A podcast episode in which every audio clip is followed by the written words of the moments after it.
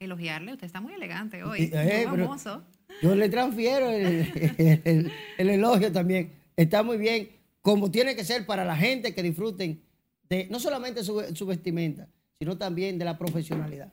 En su mano está el pandero. Gracias, Caminero, por este enlace en directo. Le deseo feliz resto de la tarde. Mientras tanto, veamos en titulares parte del contenido informativo que tenemos en esta primera emisión de Noticias RNN.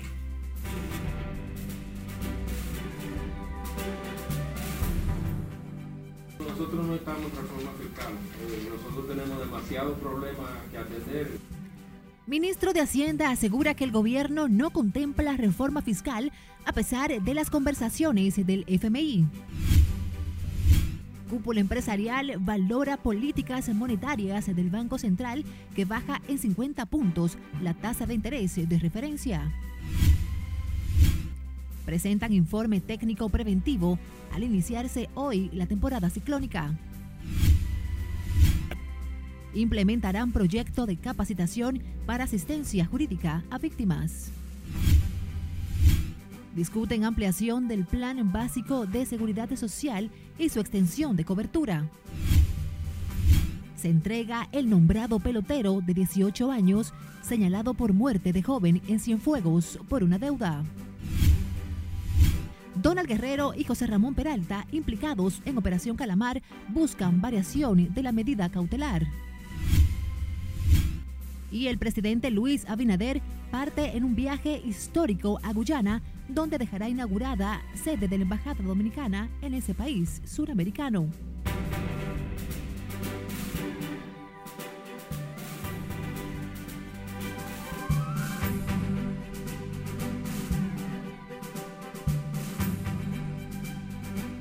Buenas tardes, feliz jueves primero de junio, oficialmente inicio de la temporada de huracanes en nuestro país. Gracias por acompañarnos en la apertura de esta primera emisión de Noticias RNN. Graciela Acevedo les saluda. A pesar de las recomendaciones del Fondo Monetario Internacional, el ministro de Hacienda, Joshi Vicente, aseguró este jueves que el gobierno no contempla una reforma fiscal debido a que en el país no están dadas las condiciones para implementar esta política de recaudación. Conectamos de inmediato con nuestra compañera Margaret Ramírez, que nos tiene detalles en directo. Adelante, cuéntanos, Margaret. Gracias, así es. Muy buenas tardes. Para el ministro de Hacienda, Jochi Vicente, no hay la posibilidad de que el gobierno trabaje en estos momentos sobre una reforma fiscal como sugiere el Fondo Monetario Internacional ese no es un tema que está en la mesa de nosotros en estos momentos. Ochi Vicente dijo que el equipo económico está centrado en resolver problemas como la inflación y luego la dinamización de la economía que se ha visto mermada en el primer cuatrimestre del año, justamente por las medidas adoptadas para contener la espiral inflacionaria. No, nosotros no estamos en reforma fiscal. Eh, nosotros tenemos demasiados problemas que atender, atacar el tema de la, de la inflación y este proyecto de ley no tiene nada que ver con, una reforma fiscal, es más bien una forma eh, del, del gobierno de decir nosotros somos responsables fiscalmente. En otro orden, Vicente valoró como positivo la nueva política monetaria del Banco Central que dispuso una reducción de la tasa de interés en 50 puntos básicos eso, yo entiendo que la medida ha sido muy oportuna. El Banco Central fue uno de los bancos centrales de América Latina que eh, primero inició la escalada de la tasa de política monetaria para atacar la inflación. Y ahora, eh, digamos que esa previsión que, que tuvo el Banco Central es lo que ha permitido que ahora empiece a reducir su tasa de política monetaria. El funcionario también se refirió al proyecto de ley impulsado por Abel Martínez a través de la bancada peledeísta, el cual busca eliminar el pago del anticipo. Eh, que, en, honor a la verdad, eh, yo creo que amerita eh, un análisis profundo y ese, y ese será un tema para un eventual pacto fiscal cuando estén dadas las condiciones. Ahora no están dadas las condiciones y nosotros no podemos a esta base tributaria que es muy baja, eh, con la cual nosotros estamos operando y, la consecuencia de esa baja eh, presión tributaria es un bajo nivel de gasto público.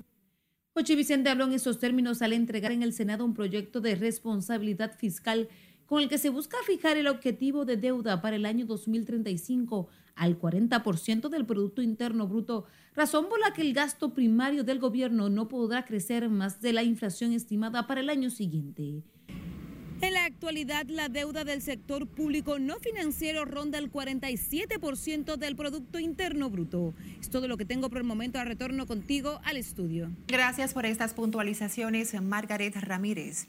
A propósito, la cúpula empresarial calificó como positiva y acertada la nueva política monetaria del Banco Central que baja en 50 puntos la tasa de interés de referencia, llevándola de un 8.50 a un 8%.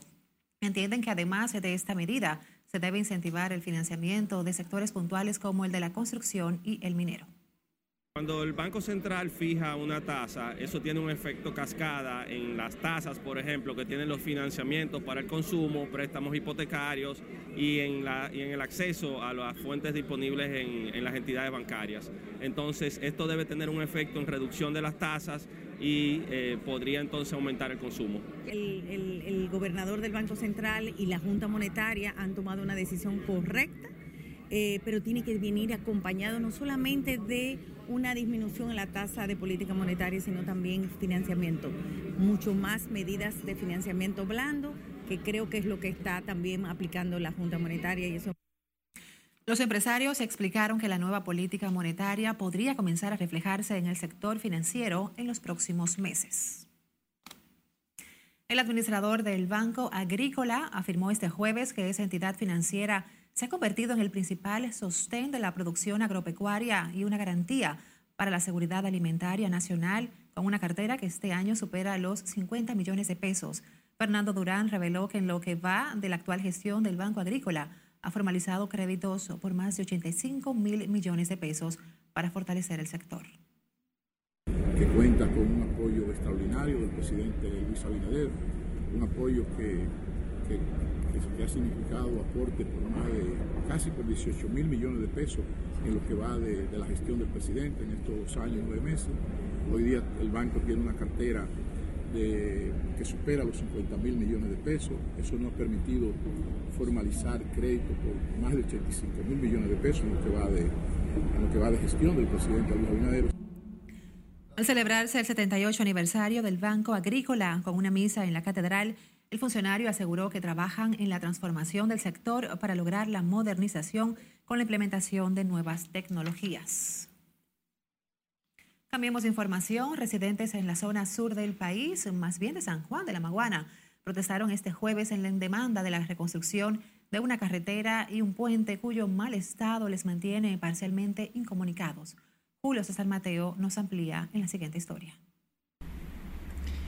La reparación de esta carretera ha sido el motivo por el que habitantes en la zona sur rural de San Juan llevan varios años protestando. Nosotros estamos aquí hoy porque hace más de 20 años que venimos solicitando la construcción de este pequeño tramo de carretera, que son 11 kilómetros, y a, tra a, a través de los gobiernos que han pasado, solamente han hecho algo, pero no, no lo han terminado. La carretera comunica las comunidades de Chalona, Suárez, El Batey, Pueblo Nuevo y otras con el Distrito Municipal del Rosario. Estamos aquí en protesta de nuestra, de nuestra carretera, que el sabemos que el gobierno, el honorable presidente de la República, el licenciado Luis Abinader, es un hombre trabajador, que trabaja, que lo sabemos que trabaja, pero nos tienen olvidado acá con el proyecto de nuestra carretera aquí. Narran que son varias las manifestaciones que han realizado exigiendo la reconstrucción de su carretera y el puente, sin que hasta la fecha reciban respuestas positivas. Nosotros estamos con esta paralización aquí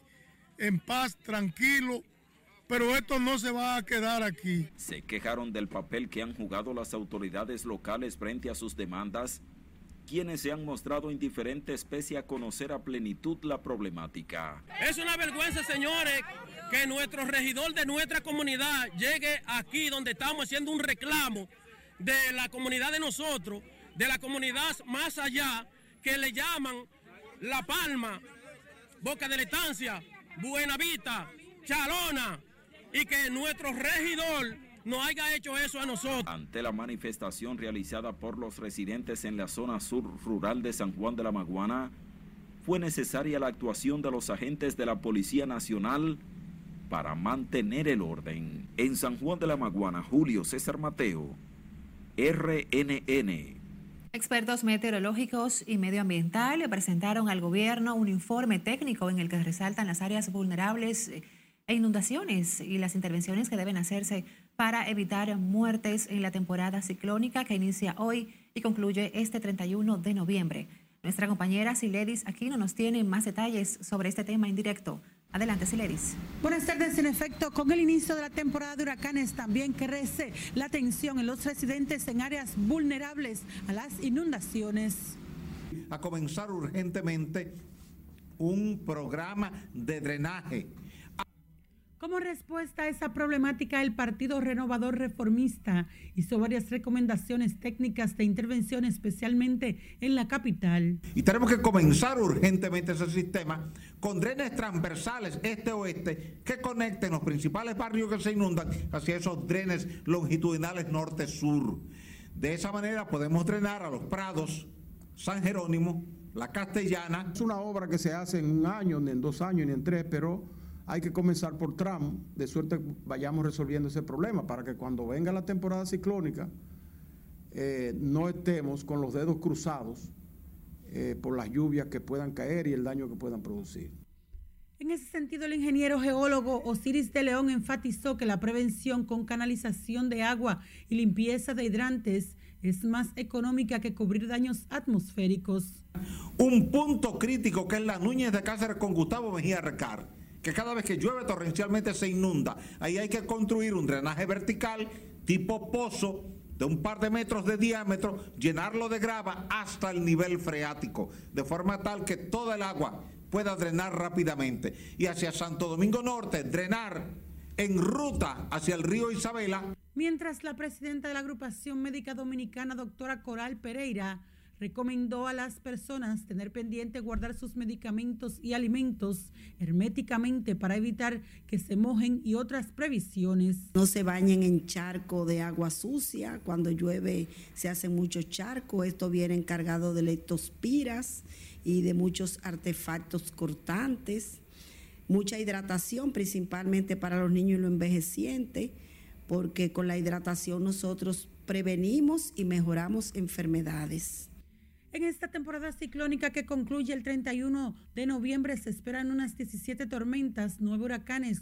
Cuatro de estos pudieran ser intensos. Según el Sistema Único de Beneficiarios, unos 520 mil hogares. Según el Sistema Único de Beneficiarios, unos 520 mil hogares están en zonas de inundación.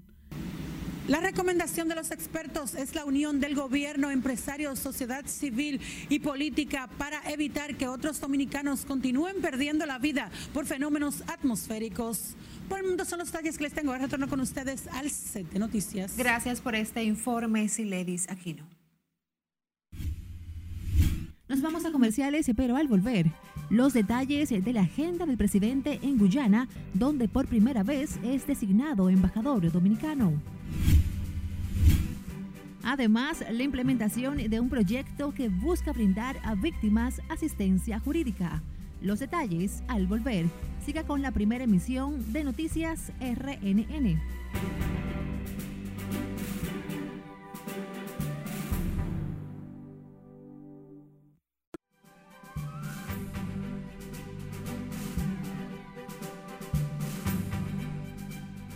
Panorama internacional, activan protocolo de alta seguridad sanitaria contra el ébola en España, donde viven miles de dominicanos tras una mujer presentar síntomas características de la enfermedad.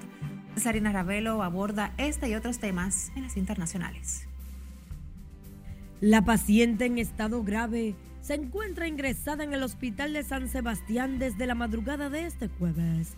La dama es una antropóloga de 54 años que recientemente viajó al centro de África, por lo que fue remitida a la unidad de alta seguridad biológica del centro hospitalario. Las autoridades sanitarias esperan los resultados de las pruebas que le han realizado para confirmar si se trata del ébola e implementar medidas de seguridad en toda la región donde se encuentra el hospital. El director general de la OMS, Tedro Adhanom, expresó que se debe estar preparados para responder de manera decisiva colectiva y equitativa, porque emerge una variante de la COVID-19 que va a causar nuevas oleadas de enfermedades y muertes, por lo que instó a los líderes mundiales a diseñar una estrategia frente a los futuros desafíos.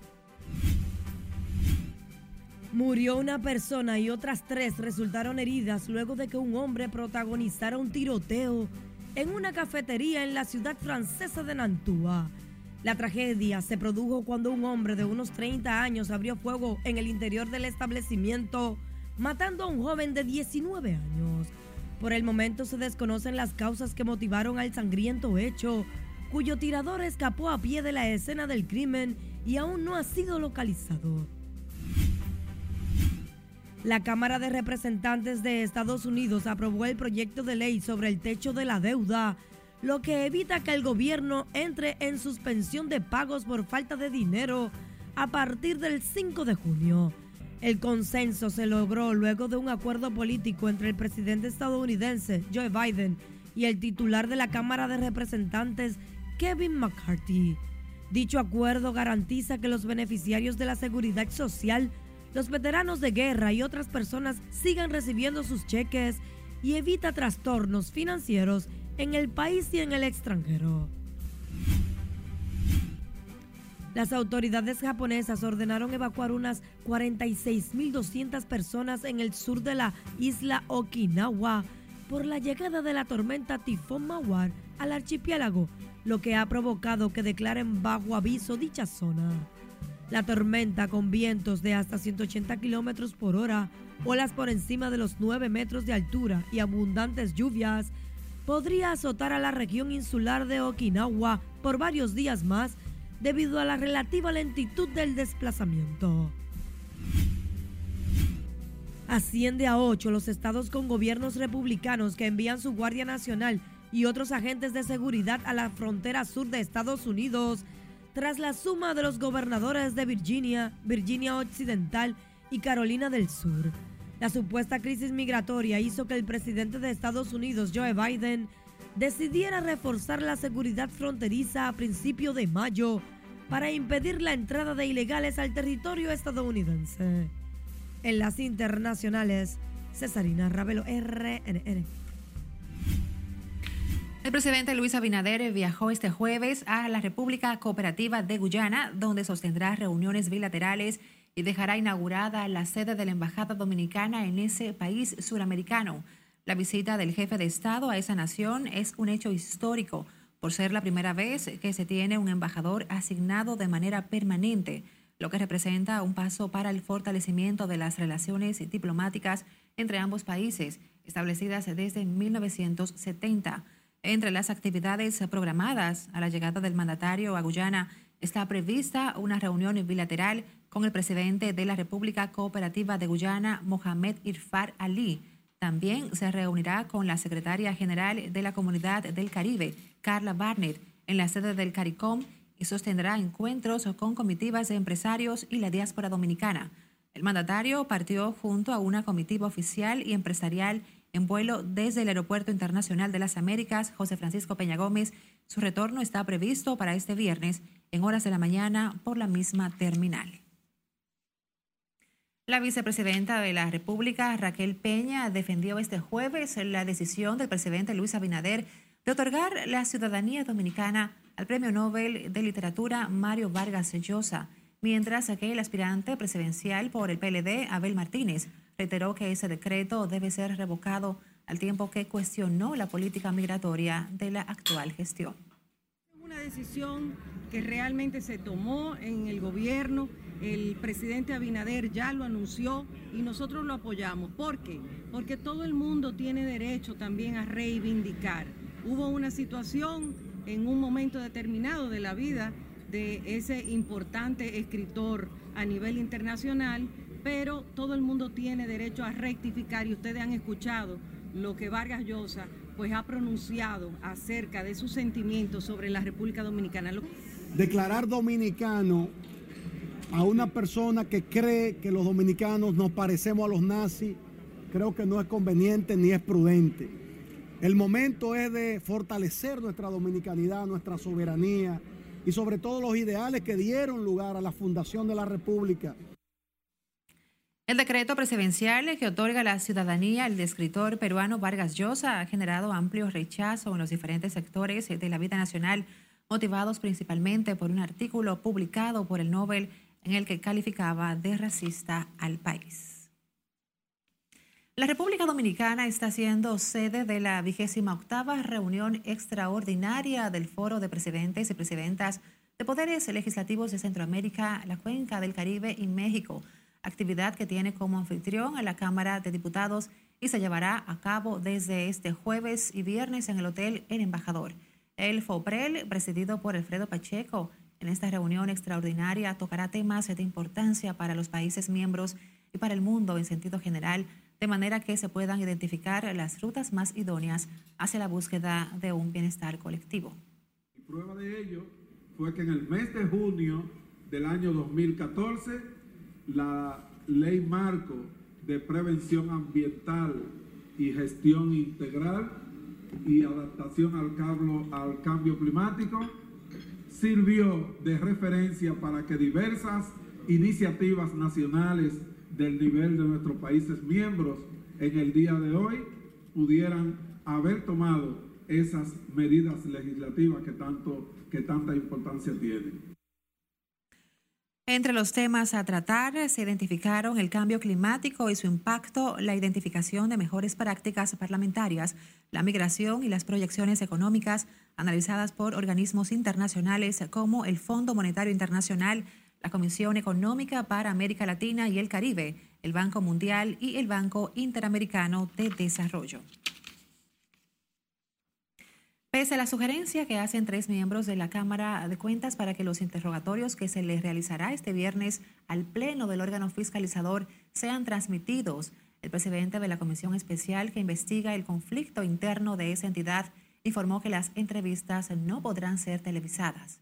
El diputado Rogelio Alfonso Genao indicó que debido a que el proceso de investigación y que se encuentra el caso de la Cámara de Cuentas, el procedimiento llevarse a cabo de manera privada es lo más prudente.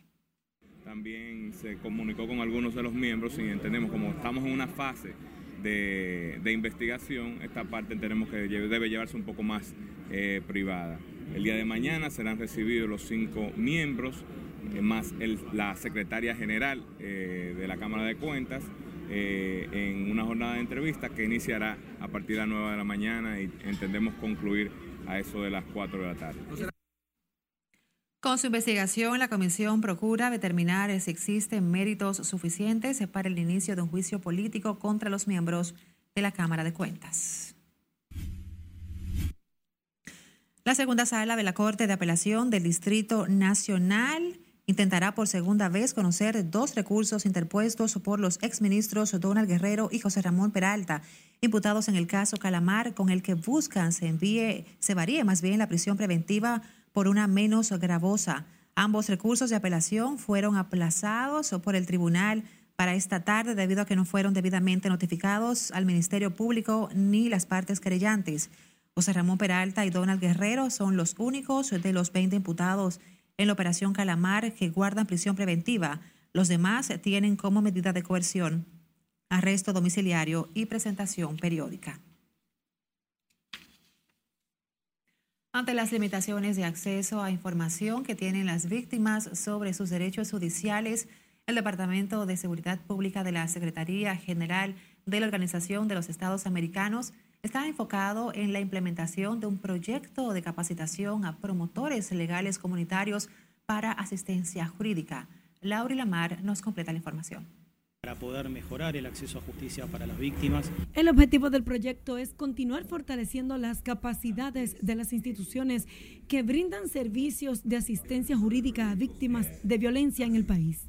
Tras reconocer los desafíos en materia judicial que existen en República Dominicana, el jefe de la sesión de Seguridad y Justicia de la OEA aboga por la creación de núcleos de atención a víctimas. Realmente tenemos muy buena expectativa y esperanzas de que la, situación va a ir mejorando día a día porque hay un compromiso muy muy fuerte tanto de la Procuraduría de la República como también de las instituciones y de la sociedad civil eh, en mejorar el acceso a justicia para las víctimas. Las jornadas de capacitación buscan además robustecer el conocimiento de los funcionarios de las entidades que ofrecen asistencia jurídica gratuita respecto al marco jurídico internacional y regional en materia de acceso a la justicia, los derechos y necesidades de las víctimas, las obligaciones del Estado y la atención especializada a las víctimas con enfoque de género. La idea es que a través de una herramienta informática la víctima tenga acceso a los servicios que brinda el Ministerio Público,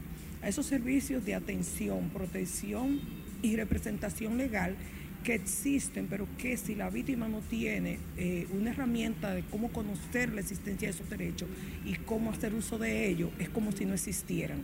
Y ese es el objetivo de este proyecto, de que la víctima se empodere de sus derechos. Durante la actividad se dieron a conocer los resultados obtenidos por las fundaciones Cactus y Censel con la implementación del proyecto Fortalecimiento y Ampliación de Promotores Comunitarios financiado por el Departamento de Seguridad de la Agencia de Cooperación Española.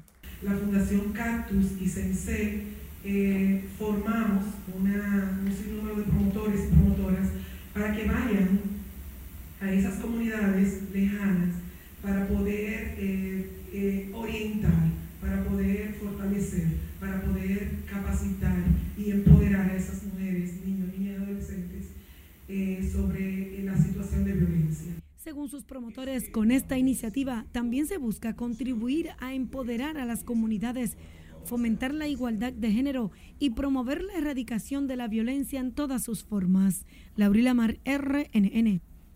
Presidente de las administradoras de riesgos de salud pidió al Consejo Nacional de la Seguridad Social identificar los fondos para la ampliación del Plan Básico de Seguridad Social al mostrarse de acuerdo con la extensión de la cobertura.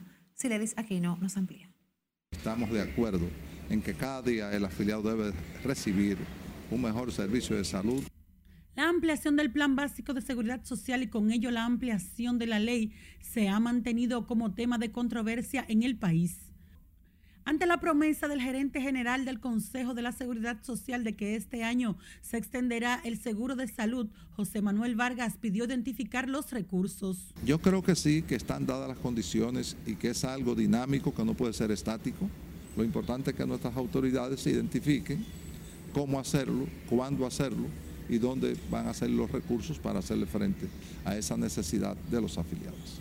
El administrador de ADARS también es partidario de la implementación de la atención primaria en el país y atribuyó que esta no esté funcionando a la falta de interés. Las actuales autoridades están actualizando esa propuesta y me parece que es un proceso que debe implementarse y luego emularse cuando se sepa que funciona adecuadamente, emularse a otros sectores y finalmente tenerlo en todo el país.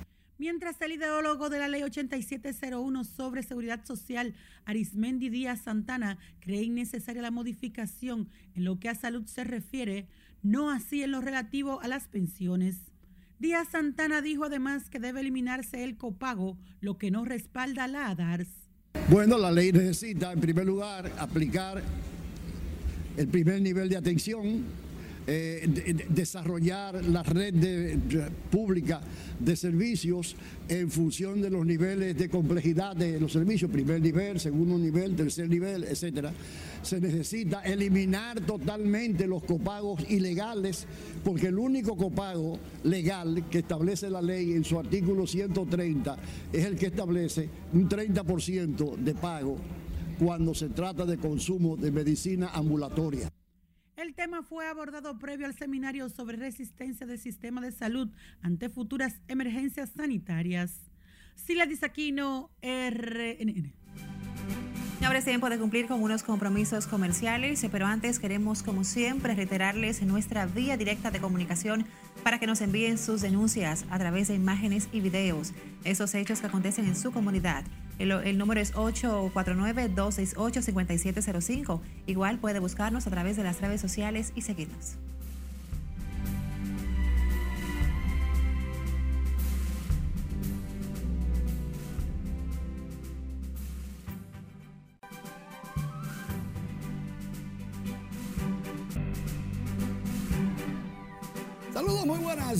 La entrega deportiva resumiendo la actuación dominicana en las grandes ligas este miércoles. Comenzamos con los cuadrangulares de Cari Sánchez. Acabando de llegar a la parte de San Diego después de ser despedido por los Metros de Nueva York, Gary Sánchez consiguió su cuadrangular número uno y el 155 de su carrera. Gary de 406 pies sacó esa bola. Jamer Candelario de los Nacionales de Washington conectó cuadrangular número 7, la mandó el morro de Montecristi en el Dodger Stadium. Candelario está en fuego, 73 lleva en su carrera. Otro que está caliente, José Siri por el mismo centerfield de Wrigley Field. José Siri de los Rayos de Tampa ya lleva 10 cuadrangulares en la temporada. Y el Manuel Valdés, aprovechando el chance por el monstruo verde del Fenway Park. ¡Wow!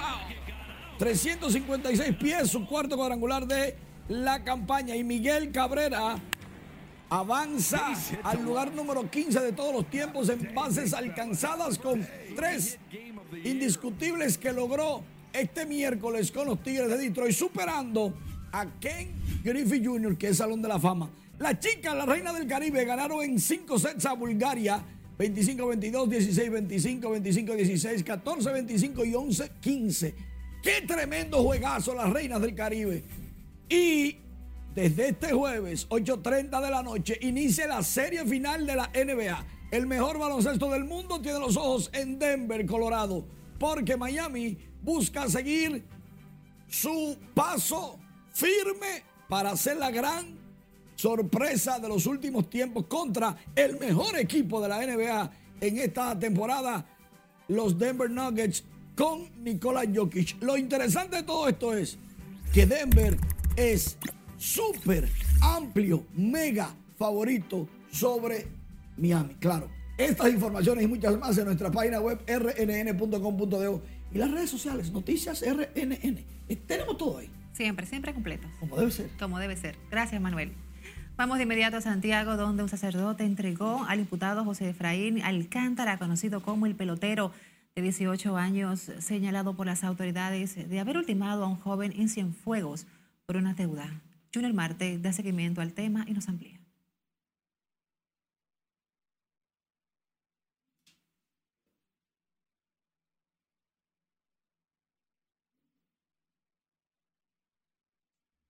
La de esta carta.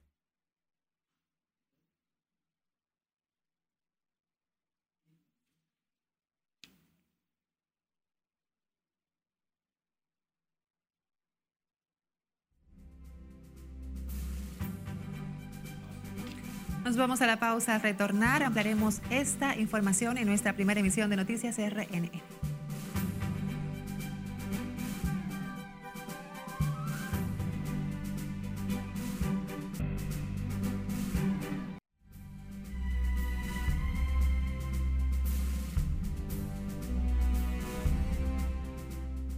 Gracias por continuar con nosotros. El juzgado de paz de Ato Mayor conocerá este jueves las medidas de coerción contra Ismael Matos, el conductor de la patana que impactó contra un autobús escolar, ocasionando la muerte de dos adolescentes y varios heridos. El hecho conmovió a la comunidad de Ato Mayor y al país. Las autoridades están tomando medidas para esclarecer los hechos y determinar las responsabilidades correspondientes.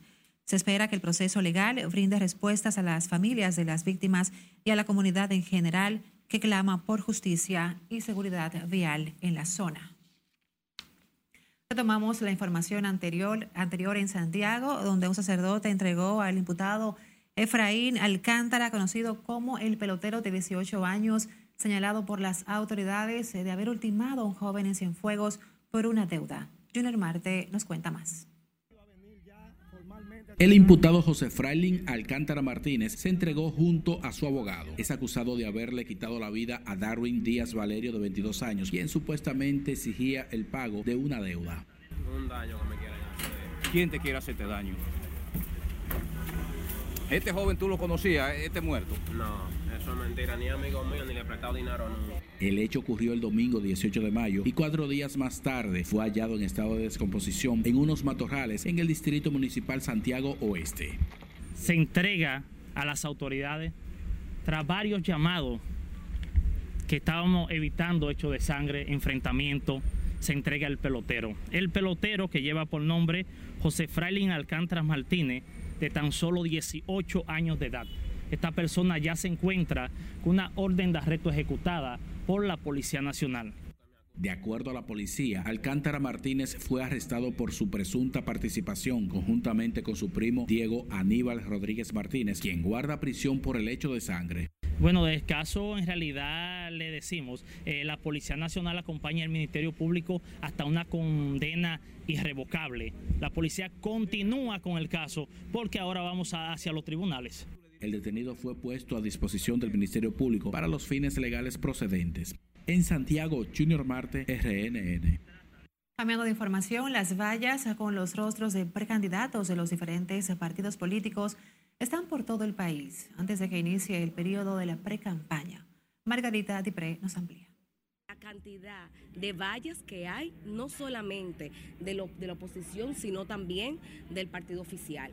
La ex coordinadora general de Participación Ciudadana denunció que desde hace algunos meses inició una campaña a destiempo en la que todos los partidos políticos han instalado sus vallas en todo el país. Y es una pena porque obviamente el pueblo dominicano ha pedido unos niveles mayores de transparencia y también de equidad en la contienda electoral y mucho de esto, a pesar de los esfuerzos de tener una ley que castiga y que tiene régimen con, con, relación a esto. El diputado Horacio Rodríguez reclama que la Junta Central Electoral debe hacer cumplir la ley que regula esta práctica que a esos aspirantes que ya están gastando millones de pesos en vallas, se le comiencen a computar esos como sus gastos de campaña, porque la ley establece topes. Usted no tiene. Y cuando usted, no, ni una sola. Y cuando usted haya agotado sus topes, usted tiene que recoger si no puede gastar un peso más, o tendrá que pagar una muy alta multa.